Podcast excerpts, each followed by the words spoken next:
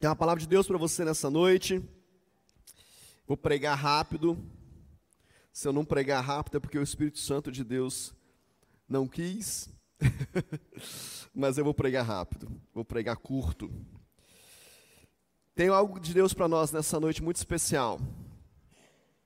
É a palavra que Deus nos deu de manhã, para o culto da manhã, culto de ceia, você sabe, é a mesma palavra de manhã e de noite. Mas para essa noite tem algo muito especial para você que está aqui. O texto é o mesmo, mas a palavra é diferente. Deus quer nos tratar de forma muito especial nessa noite. Abra sua Bíblia aí, o Evangelho segundo escreveu João, capítulo 10, verso 10. É o texto básico, é o texto muito conhecido, é um texto muito pregado, ensinado, é um dos textos mais bonitos. Minha primeira palavra na minha vida eu preguei nesse texto. Esse texto é algo que mexe com o meu coração. João capítulo 10, verso 10. Diz assim: Posso ler? Vamos juntos? O ladrão vem somente para roubar, matar e destruir. Eu vim para que tenham vida e a tenham em abundância. Somente esse versículo por enquanto. Esse texto fala de Jesus, Jesus falando sobre uma parábola da porta, ele está à porta. Existem vários personagens nessa passagem, né? Esse versículo resume essa passagem. Existem vários personagens aqui, e eu queria, de forma rápida, dizer para você algumas coisas que, que ficam muito claras aqui. A primeira coisa é que existe um ladrão. Olha para o seu irmão e fala assim: Ei, existe um ladrão.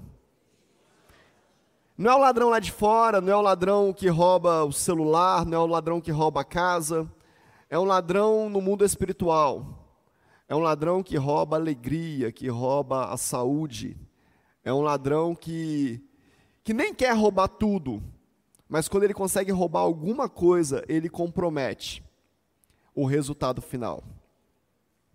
Mas o texto diz também que existe um pastor e esse pastor, Jesus, o pastor, o sumo, o sumo sacerdote, o sumo pastor, ele veio para nos dar vida e vida em abundância.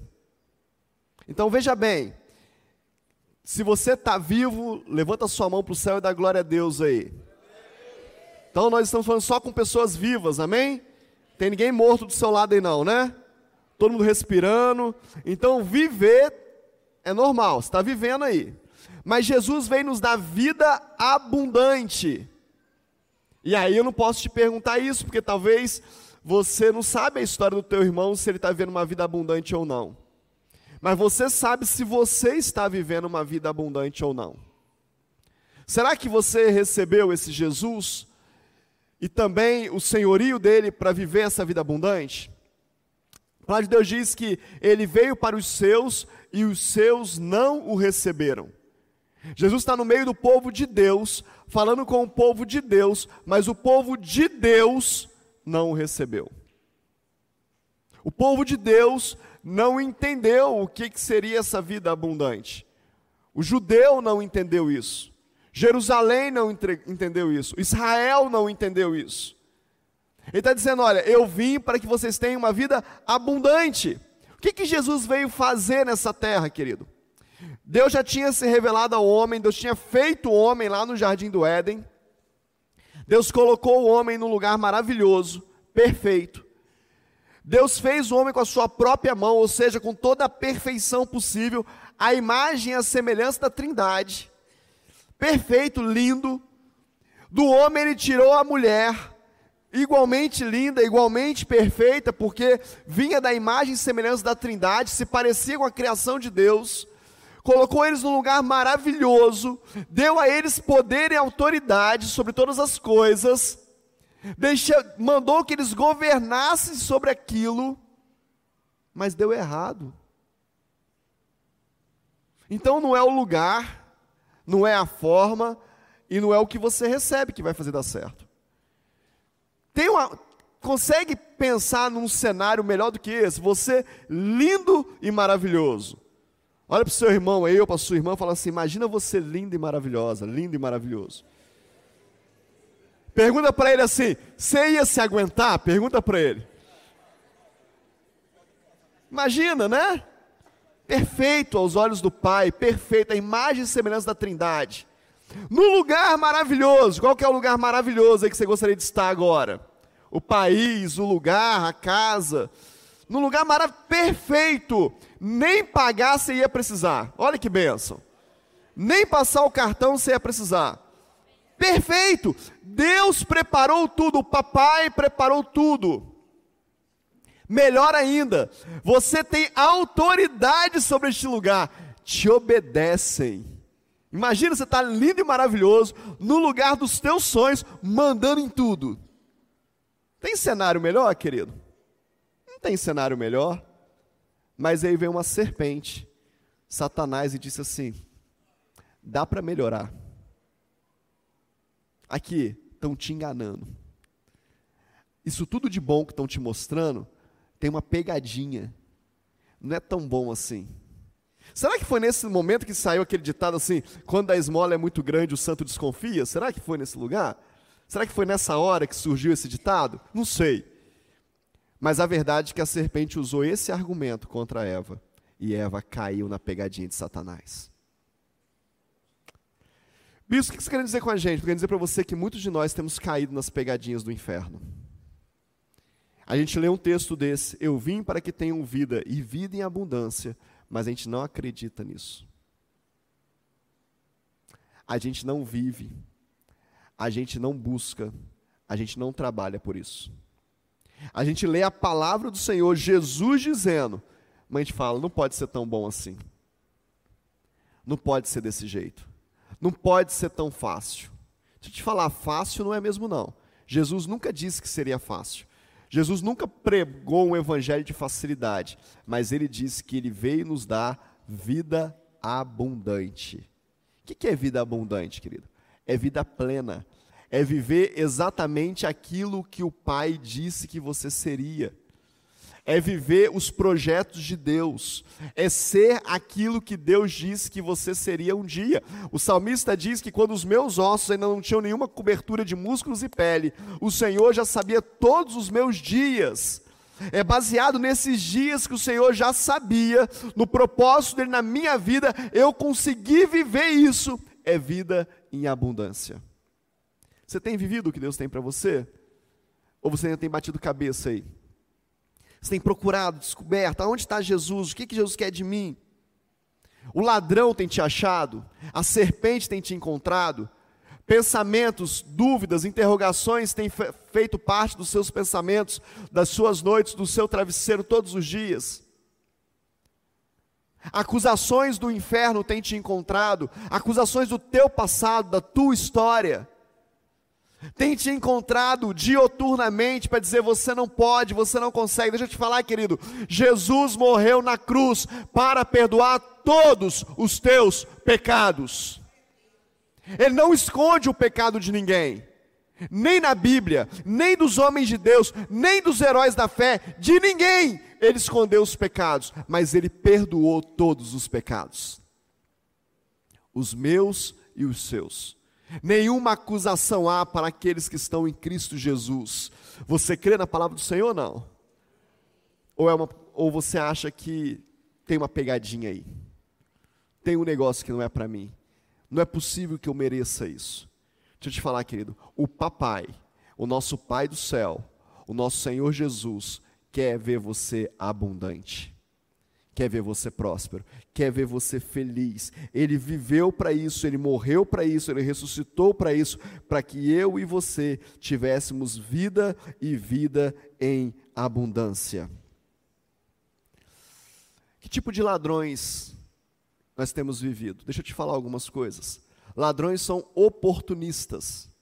Ladrão não tem pena de nada, ladrão não tem pena das pessoas, não tem responsabilidade sobre nada. Se você sair da sua casa, deixar o portão aberto, e talvez seja o teu filhinho de dois anos, de cinco anos, de dez anos que deixou o portão aberto, o ladrão passou, viu a oportunidade do roubo, ele vai entrar e vai roubar. Você pode dizer para ele: não, mas não fui eu que deixei aberto, foi o meu filho de cinco anos.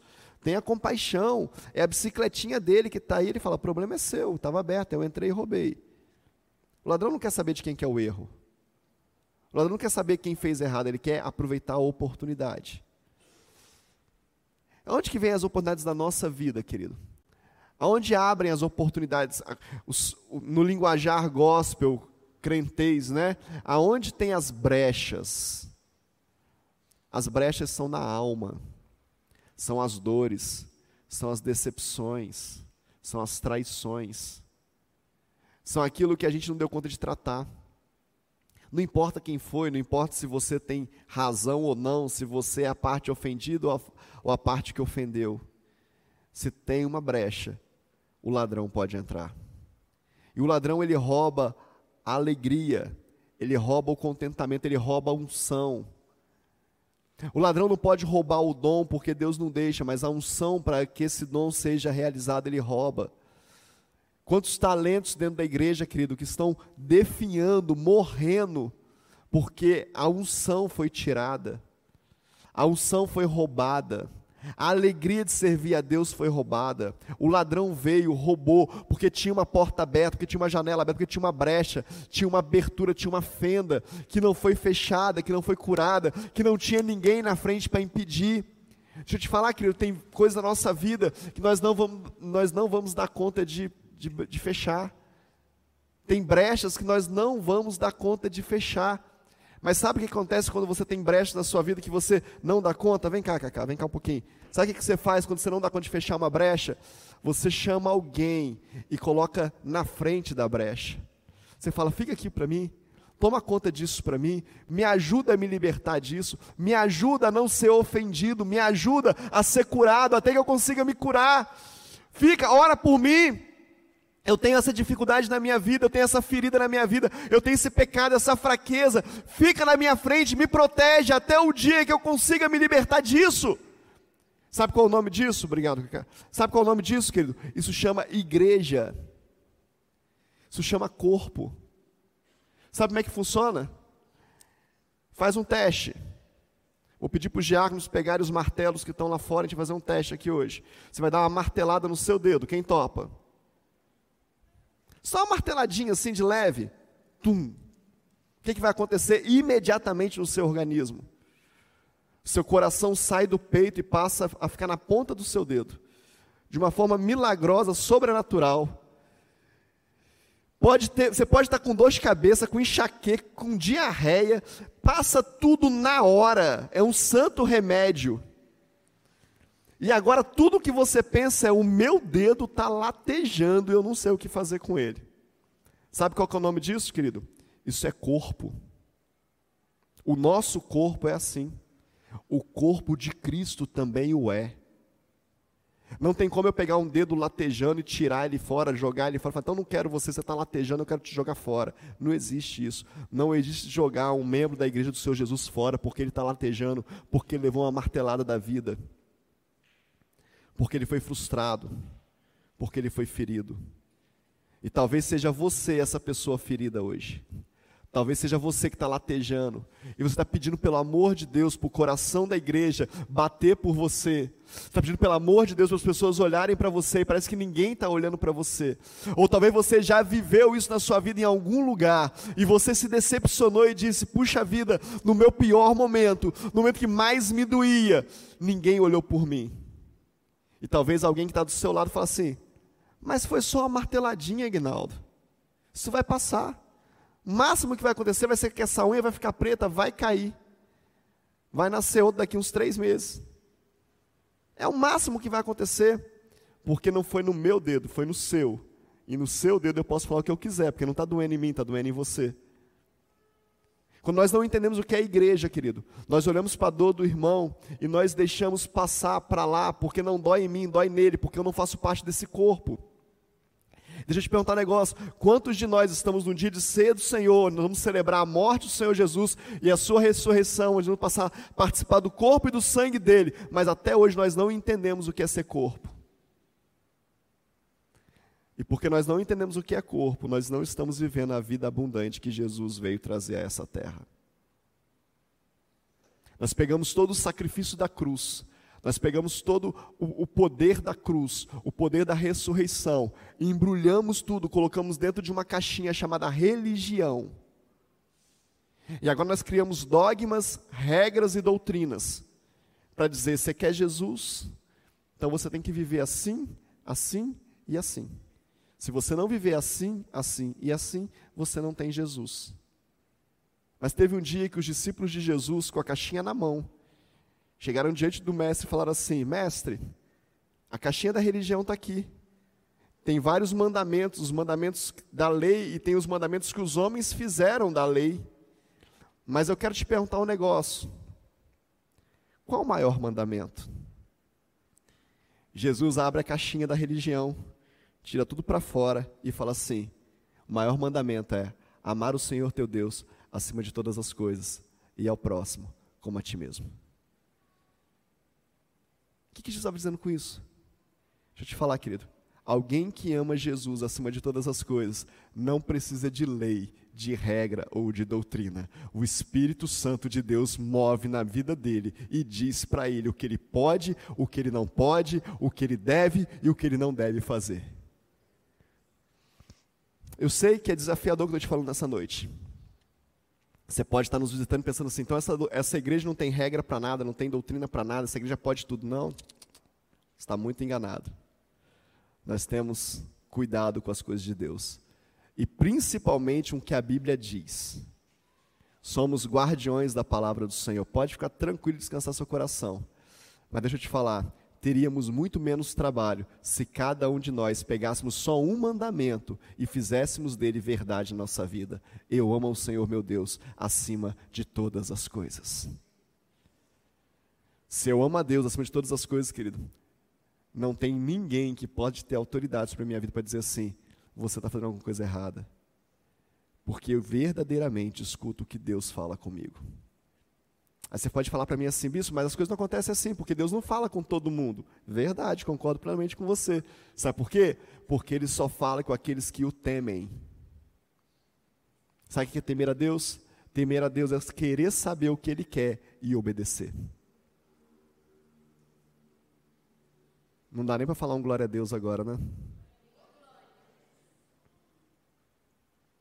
Temer a Deus é querer saber o que Ele quer e obedecer. E a palavra de Deus fala que aqueles que o temem receberão a revelação dos planos dele. Olha que coisa gloriosa. Vamos sair da religião, querido? Você quer sair da religiosidade hoje? Amém ou não amém? Você quer viver cristianismo na veia? Quer? Você quer ser impactado pelo poder do Espírito Santo de Deus de verdade? Você quer viver a essência do Evangelho, deixar o Espírito Santo de Deus mexer com você, sacudir você, falar as verdades que você não quer ouvir? Porque é isso que ele faz. E ele faz com todos, ele faz com aqueles que são bons e ruins. Jesus ele separou doze homens que eram os reprovados. Que isso, bispo? É, eles estavam trabalhando na sua profissão porque para o templo eles não serviam mais. Eles foram reprovados pelos sacerdotes. Eles não tinham chamado sacerdotal, eles não tinham chamado pastoral. Eles estavam pescando novamente. Jesus passa e arregimenta esses homens e leva esses homens para caminhar com ele. Homens que faziam coisas certas e homens que faziam coisas erradas. Homens que tinham feridas de traição na vida deles. Homens que tinham feridas de rejeição, feridas de medo. E ele vai expondo isso ao longo dos evangelhos. Dois homens o traíram. Um deles alcançou o perdão, o outro se matou, mas o perdão estava disponível para os dois. Sou eu que decido o quanto eu quero de Jesus na minha vida, querido.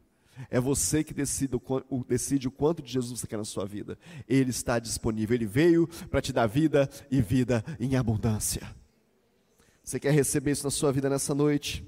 Você quer decidir por isso nessa noite? Eu quero viver a vida de Jesus. Jesus veio para perdoar os nossos pecados, para nos trazer salvação.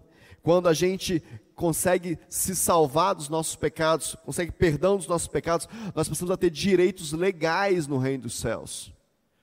Nós somos filhos, herdeiros. Jesus diz co-herdeiros com Ele. Nós precisamos caminhar com Ele agora. Somos herdeiros das mesmas coisas, mas temos também as mesmas responsabilidades. Fazemos parte da mesma casa de Jesus caminhamos com Ele, estamos com Ele, podemos viver, podemos viver a vitória dEle. Tem que buscar, tem que bater. Jesus não apareceu, querido, não nasceu de Maria, uma santa mulher, não foi filho de José, não foi criado por José e apareceu no templo de uma forma miraculosa, de uma forma sobrenatural, sabendo todo o Pentateuco, sabendo todo a Torá, sabendo todas as palavras. Não, ele estudou, ele foi treinado, ele foi ensinado. Bate. Bate. Sabe quem são os ladrões que têm roubado a igreja do Senhor Jesus? São aqueles que a Bíblia chama de falsos profetas, falsos pastores, mercenários do reino, aqueles que querem roubar a lã das ovelhas e tão somente a lã.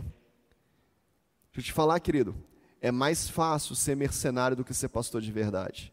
Escandalize o quanto você quiser escandalizar. Estou falando com você a verdade. Alguém um dia, num dos nossos cultos, me chamou, um dos nossos presbíteros, e me disse: Bispo, cuidado no que você fala, porque o senhor pode estar dando um tiro no pé. O senhor dá muito argumento para as pessoas conhecerem a palavra. Fê, o meu único propósito na vida é não deixar ninguém perto de mim que não conheça tudo que eu já tenha conhecido. Talvez você não vá conhecer tudo que está aí, porque eu não sei tudo. Mas tudo que eu sei, você pode saber. Todas as experiências que eu tive, você pode ter. Toda a autoridade que eu tenho, você pode ter. E eu quero dizer mais para você: você pode ter muito mais. Porque Deus quer fazer muito mais na sua vida. Você é a continuidade do projeto de Deus neste lugar. Então não tem retenção de nada. Não tenho medo de pregar a palavra de Deus. Não tenho medo de dizer a verdade. Não estou aqui para tirar a sua pele, a sua lã. Estou aqui para te fazer a ovelha do Senhor Jesus. Mas sabe qual, por que, que os mercenários conseguem roubar a igreja? Sabe por que os falsos profetas conseguem arregimentar o seu coração, tomar a sua mente? É porque te falta Bíblia, te falta palavra. E não te falta porque na sua igreja não é pregada, te falta porque só na igreja é pouco para você. Quantas vezes você lê a Bíblia por semana? Quantos cursos da igreja você já fez? Você já tem bibliologia? Você já conhece a Bíblia de Gênesis a Apocalipse em um ano, porque é o curso que a pastora Carla preparou para você? Você já fez ministerial, escola de servos? Quais são os cursos que você já tem? Você estudou quando você fez? Ou você chegou e disse: Ah, não aprendi nada, não, não, até colei na prova? Você é uma presa fácil para um mercenário. Qualquer palavra bonita que ele disser, você vai acreditar, mesmo que ela não esteja na palavra do Senhor. O país mais poderoso em, em segurança de falsificação é a Inglaterra. E se você vai estudar sobre eles, eles vão dizer para você: nós não tocamos em nada que é falso. Nós tocamos em dinheiro verdadeiro o tempo todo, nós tocamos em peças verdadeiras o tempo todo, nós tocamos naquilo que é verdadeiro o tempo todo, nós estudamos o que é verdadeiro, porque quando vem na nossa mão algo que é falso, imediatamente nós identificamos, porque nós conhecemos o verdadeiro. Posso falar coisas fortes para você nessa noite? Amém? Você me recebe como profeta de Deus na sua vida? Para de ver site de fofoca gospel, querido. Sai do TikTok. Para de ficar vendo paginazinha do Instagram que fala mal de pastor. Vai ler a Bíblia. Tem contato com o que é verdadeiro. Tem contato com o que a palavra de Deus diz. Tenha contato comigo como teu pastor. Tem contato com a tua pastora. Conheça a voz da tua pastora, conheça a voz do teu pastor, conheça a voz do teu Senhor, conheça a voz do Espírito Santo de Deus, conheça a voz verdadeira de Deus na sua vida. Muita gente enganada. Ah, bispo, eu achei que era Deus que tinha falado. Lógico que você achou, você não conhece a voz de Deus. Você não sabe identificar a voz verdadeira do Espírito Santo e a voz enganosa do Espírito Santo. O ladrão quer te enganar, roubar e te matar, querido. Mas Jesus veio para te dar vida e vida em abundância. O que, que você vai querer? A vida e a abundância ou a morte de Satanás? O que, que você vai querer? A decisão é nossa. A vida está aí. Jesus entregou a sua vida por nós. É muito fácil a gente falar das pessoas, é muito fácil a gente reclamar das igrejas, é muito fácil a gente falar dos pastores. É muito fácil, querido. É muito fácil a gente criticar, a gente colocar a culpa no outro. Marta e Maria estavam na mesma casa. Uma teve aquilo que Jesus tinha de melhor, a outra abriu mão. Não é culpa de Jesus, não é culpa da casa, não é culpa de Maria, não é culpa dos discípulos de Jesus, é culpa de Marta. Se você quer ser Marta, se a sua agenda não prioriza Jesus, se a sua vida não prioriza Jesus, não reclame das consequências.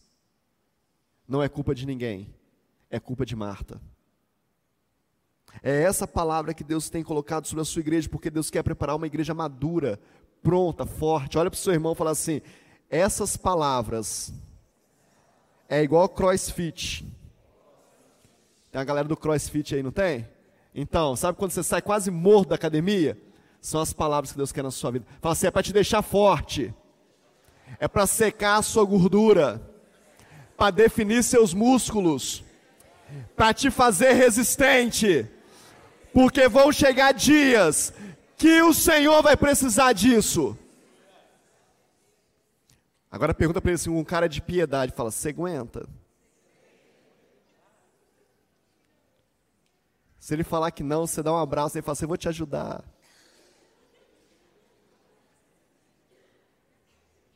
É, querido. A igreja que vai casar com, com o noivo é uma igreja forte, não é uma igreja frágil. Não é uma igreja coitadinha. Quando eu falo para você, meu coração queima, eu tenho vontade de chorar diante de você, porque a igreja do Senhor Jesus é uma igreja preciosa, gloriosa, adornada, linda, maravilhosa, forte, fortalecida no Senhor, alegre, feliz. O tempo de tristeza tem que passar, querido. O tempo de angústia tem que passar.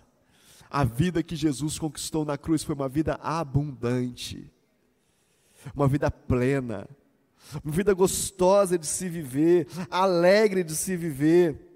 É essa a vida de Jesus para a gente. Quando a gente falar essa vida de Jesus, ela também precisa trazer algo muito poderoso na nossa vida. Porque Jesus ele veio reverter algum, alguns, algumas algumas verdades que a lei colocou. Talvez na última terça-feira do mês eu vou fazer, não sei. Talvez. Talvez eu vou fazer uma noite de reset. A gente vai resetar algumas coisas aqui. Vou trazer princípios bíblicos para você de uma vida em Deus. Só só princípios bíblicos. A gente vai passar a noite aqui falando de princípios bíblicos. Mês 6, querido, é o mês que vira o ano. Queria que você começasse o mês 7 de forma diferente. Jesus veio fazer isso nessa terra. Jesus pegou a lei e falou assim: olha, a lei é joia, pode guardar a lei, a lei, a lei é legal, eu cumpri a lei. Mas se vocês não fizerem isso por amor, não tem valor nenhum. Se você não fizer por fé, não tem valor nenhum. Olha só que, que declaração pesada. O Evangelho de Jesus, Jesus falou assim: Olha, eu não vim receber nada, eu vim dar. Jesus não pediu nada, querido. Jesus não exigiu nada. Ele sabia quem ele era, identidade bem resolvida. Ele sabia o que ele veio fazer, propósito bem definido e ele cumpriu o chamado de Deus para a vida dele. Jesus veio ensinar uma religião que é dar, não é receber. Eu falei aqui na terça-feira retrasada, eu acho, sobre uma igreja consumidora. Uma igreja que vai para um, um povo que vai a uma igreja balcão. E se numa igreja consumidora você não encontra o que você procura, você vai para outra. Se na loja que você entra você não encontra o produto que você quer, você vai na outra loja comprar. Mas igreja do Senhor Jesus não é isso, família de Cristo não é isso, corpo de Cristo não é isso. Corpo de Cristo é dar. O que, que você veio dar hoje? Que, que você veio entregar para Jesus no seu culto hoje? O que, que você trouxe da sua casa, dentro do teu coração, da tua mente, do teu recurso? Falar de dinheiro é difícil, né? Não pode falar de dinheiro, bispo. A igreja não gosta que fala de dinheiro, mas de gastar dinheiro você gosta? Quem gosta de gastar dinheiro e dá um glória a Deus? Ah, eu também amo. E aí? Você acha que a igreja vive de quê? Você acha que as que são implantadas novas igrejas, que são enviados novos missionários, o seu bispo, bispo José Elias, bispo primaz da nossa denominação, vai estar indo quarta-feira para Bolívia para fazer um trabalho lá de implantação de igrejas em cidades. Ore por ele. Mas não tem como ir para Bolívia de graça, querido. Sabe, nós ainda não chegamos nesse ponto que o anjo vem, pega a gente e nos leva para lá. A gente não chegou nesse ponto ainda. Talvez a Nova Jerusalém seja assim. Mas nós estamos na, na terra normal ainda, não é assim. A igreja é lugar de dar. Tem quatro tipos de ofertas para a igreja do Senhor Jesus. Malaquias fala, eu estou sendo muito rápido. Malaquias fala que nós deveríamos trazer as nossas ofertas como nos primeiros dias. E Malaquias é paralelo a Apocalipse. Primeira forma que você precisa entender de oferta, e eu vou falar, falar, rapidamente, mas se você quiser aprimorar nisso, última terça-feira do mês eu vou estar aqui falando sobre isso também, se Deus quiser. Não vou fazer terça-feira agora, vou deixar para o final, para a gente poder mudar o mês. Esse mês, esse, essa terça também tem algo poderoso para você. Não vou dar spoiler para você não. Você vem ver, igual Jesus falou, né? Vem ver. Mas eu quero desafiar você a entender o que é recurso no reino de Deus e na sua vida. A primeira oferta que fala lá em Deuteronômio 26, que Malaquias fala que é como nos primeiros dias, fala de primícias. Primícias fala de uma oferta entregue ao sacerdote. Lógico que nós não temos a figura do sacerdote hoje, seria uma heresia dizer isso para você, mas, mas você tem figura de pessoas que cuidam de você espiritualmente. Você tem a figura de pessoas que oram por você, que cobrem a sua vida espiritual. Por princípio de honra, você deveria, você poderia, não é uma ordem, é uma sugestão, honrar essas pessoas com a primícia do seu trabalho. Procurei em vários livros, procurei em vários lugares. Tem um livro muito bom do pastor Luciano Subirá que fala sobre honra, e lá ele fala sobre primícias. E ele faz todas essas ligações entre Velho Testamento e Novo Testamento. Ele diz: Não encontrei nada na palavra de Deus que diga que é uma ordem, mas também não encontrei nada que diga para você não fazer. Então, por princípio, cada um faça por amor aquilo que vier ao teu coração. Quero dizer para você que eu tenho vivido isso na minha vida.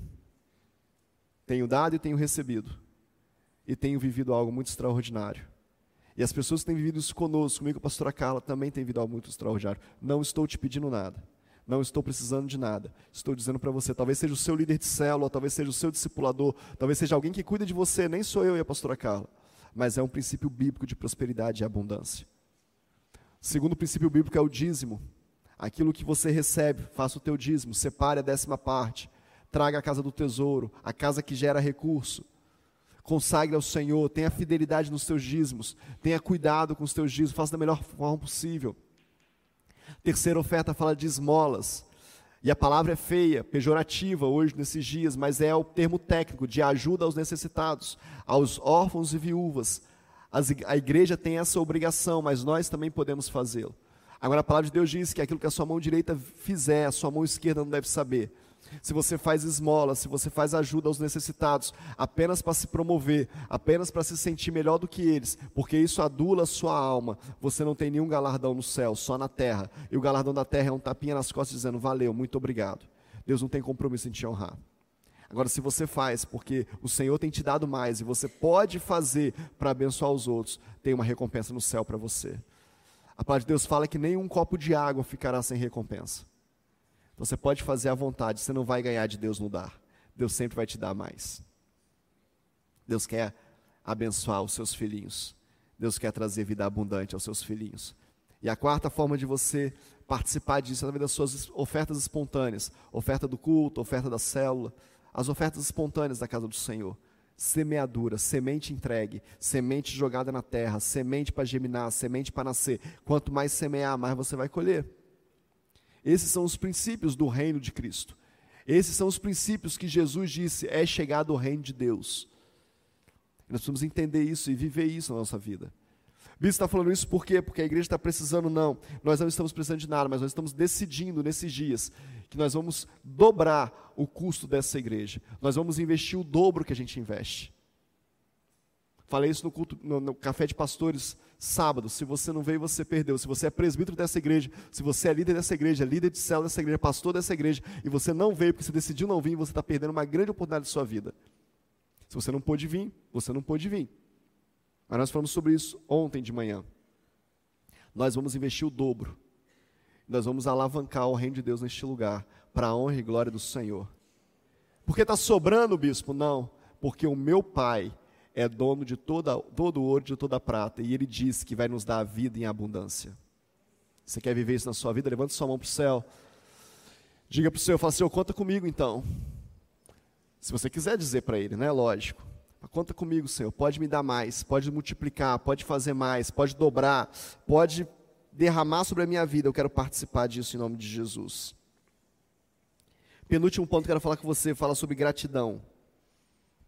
Vida em abundância só vai acontecer na sua vida se você conseguir ser grato por aquilo que Deus tem te dado. Gratidão fala, é o contrário, é o veneno, é o antídoto, é a vacina para a murmuração. Aprende a ser grato. Aprende a olhar para frente e agradecer a Deus. Aprende a ser grato por pessoas, por, por gente, por atos, por atitudes.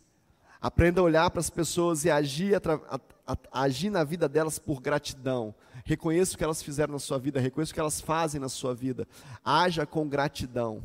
Haja com gratidão na sua casa, na sua família, com seu marido, com a sua esposa, com seu pai, com a sua mãe, com os teus filhos, filhos com seus pais. Haja por gratidão. Haja com gratidão aos, aos diáconos dessa igreja, as pessoas do louvor, do Templo Kids, da comunicação. Você já parou algum dia e apertou a mão de um diácono e disse para ele assim: Muito obrigado por você ter arrumado a cadeira para eu sentar hoje. Muito obrigado por você ter ligado o ar-condicionado para eu poder ficar no culto mais confortável.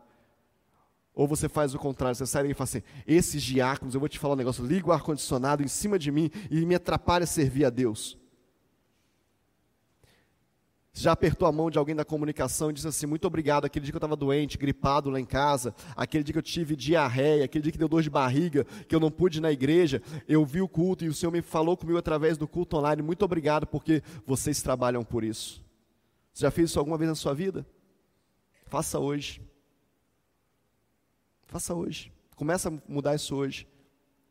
Aprenda a honrar as pequenas coisas. Como é que você faz quando você vai no supermercado? Você pega o carrinho de compra, seu carro está lá do outro lado da cidade. Você enche o carrinho de compra, vai lá do outro lado da cidade com o carrinho, deixa o carrinho lá e vai embora. Você está errado. Você está desonrando o serviço de alguém. Pergunto para os meus filhos o que eu faço eles fazerem quando eles vão comigo no mercado. Eu coloco as compras no mercado e falo para eles: vai lá e põe lá no lugar que você tirou o carrinho. Estou te esperando aqui. Eu estou honrando aquele funcionário que eu não sei o nome dele, eu não sei quanto que ele ganha, eu não sei onde ele mora, mas ele gastou a energia dele para pôr aquele carrinho no lugar. E eu preciso honrar o trabalho dele.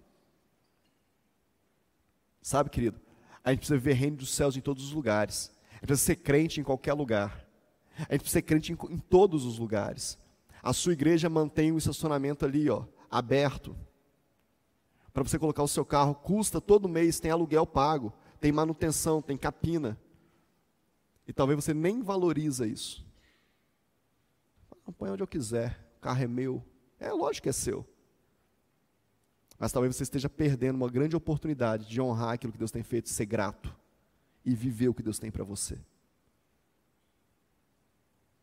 Sabe qual foi a principal questão, as duas principais questões que crucificaram Jesus?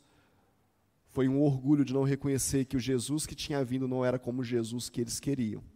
E foi a ingratidão pelo que Jesus já tinha feito. Jesus tinha curado coxos, cegos. Jesus tinha curado paralíticos, ressuscitado mortos. Liberto endemoniados, salvo prostitutas. Curado mão ressequida. Ensinado as preciosidades da bem-aventurança mas não foi suficiente. Não houve gratidão. Você não fez o que eu queria. Você não fez o da forma que eu queria, então eu te rejeito. Percebe como é que isso é do inferno? Quando a gente olha com os nossos olhos, querido, a gente só aceita aquilo que a gente quer. Talvez a sua esposa fez lá uma jantinha, um almoço hoje tão especial para você, mas não foi o que você queria comer, então você rejeita você é incapaz de olhar o esforço dela e falar assim: muito obrigado, bem. Muito obrigado pelo que você fez. Talvez o seu marido chegue em casa e fale assim: amor, eu queria comer só aquele anguzinho com feijão hoje. E porque você fez algo que você quis fazer, não o que ele queria comer, você fica bravo, endemoniado dentro de casa. Endemoniado é uma palavra muito forte, bispo. Pois é. Mas eu tenho escutado coisas que eu acho que é demônio mesmo. me perdoa. Eu tenho visto reações que só alguém endemoniado pode ter. Cuidado. Cuidado. E sabe o que, que motiva isso? Orgulho e falta de gratidão. Aprenda a ser grato. Hoje aconteceu um negócio muito engraçado entre nós, né? eu e a pastora Carla. Nós tivemos uma semana muito forte, muito intensa, de muitas coisas. A pastora Carla dirige a escola, a pastora Carla tem os atendimentos dela, tem as atividades dela na igreja. Então a gente teve uma semana muito puxada, mas muito puxada. E é dia dos namorados hoje. Quantos namorados nós temos aí? Levanta a mão, querido, é. Assume esse negócio aí, ué. Que bom que você tem um namorado, uma namorada, um namorado de sempre, um namorado recente, não sei qual que é o seu namorado, sua namorada, mas você tem. E nós não compramos nada um para o outro. Assim, né? E aí nós temos a Fernanda que faz brigadeiro, né? Aí eu encomendei um brigadeiro para não passar em branco. E a pastora Carla teve a brilhante ideia de também encomendar um brigadeiro. E nós trocamos brigadeiro hoje. Legal, né? Talvez se ela não fosse curada, ela fosse, amor, mas falta de criatividade. Você não podia pegar outra coisa, não? A gente riu. Eu cheguei com a minha caixinha de brigadeiro todo feliz. Quando eu passei pela mesa, tinha uma para mim na mesa. Eu falei, ué. falei, vou entregar primeiro. Sabe, querido, seja grato até por aquilo que parece que deu errado. Veja o coração de quem está perto de você. Procure coisas boas. Limpe a sua visão. Cure a sua visão. Pai de Deus fala que se os seus olhos forem bons, tudo é bom. Sabe? Seja crente de verdade. Falo isso no meu espírito para você. Deixa a religiosidade no banco hoje, deixa. Deixa as cadeias no banco. Deixa as prisões no banco. Queira só Jesus. Jesus age no brigadeiro do dia dos namorados, querido. Jesus age na jantinha simples da sua casa. Jesus não pediu nada para você, a não ser se relacionar com Ele. Deixa Jesus entrar na sua família. Mas deixa mesmo. Fala, mas Jesus já está. Não, querido, não, não, não, não, você está se enganando. Se só vale o que você quer, do jeito que você quer, da hora que você quer, não é Jesus, é outra coisa. Não é Jesus, querido. Queira Jesus na sua vida. Busque Jesus. Ele veio te dar vida e vida em abundância. Seja diligente com a palavra do Senhor. O objetivo nosso é levar você a crer que Jesus tem muito para te dar e você não está vivendo tudo que Ele tem para você.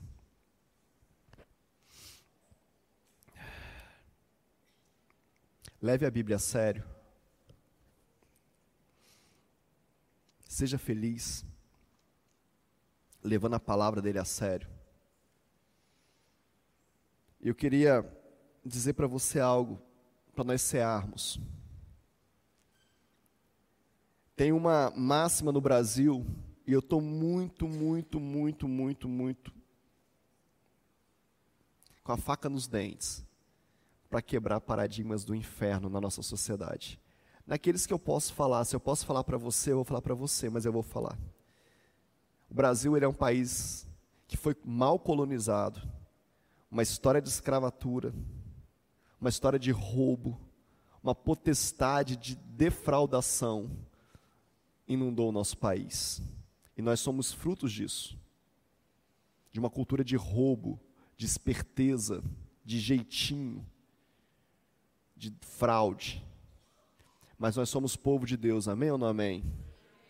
Somos do céu, amém ou não? Então, para a gente não vale isso. No Brasil é o, país que perdoa as coisas mais absurdas.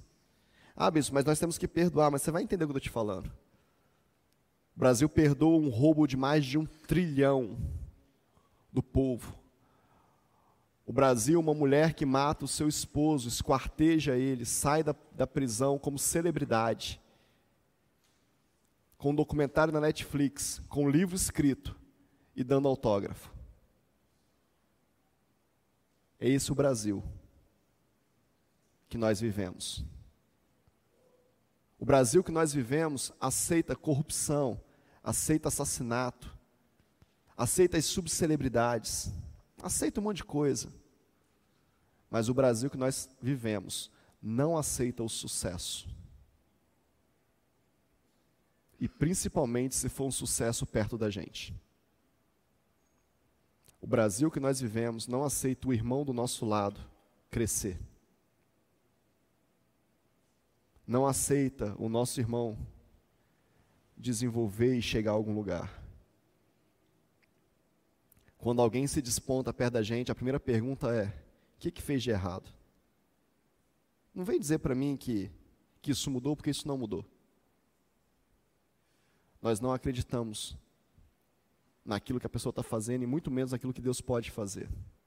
A maior crise dos crentes velhos, dos crentes antigos, dos crentes cauterizados dentro da igreja é quando alguém novo chega, viciado, prostituto, ladrão, assassino, se converte e muda de vida.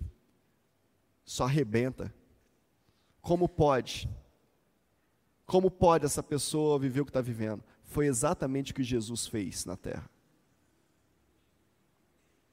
Queria dizer para você, querido, a igreja do Senhor vai ser a única instituição nessa terra de sucesso nos próximos anos.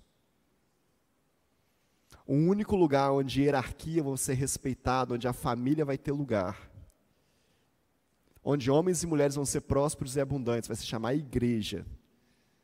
Escandalize com isso ou não, você escolhe.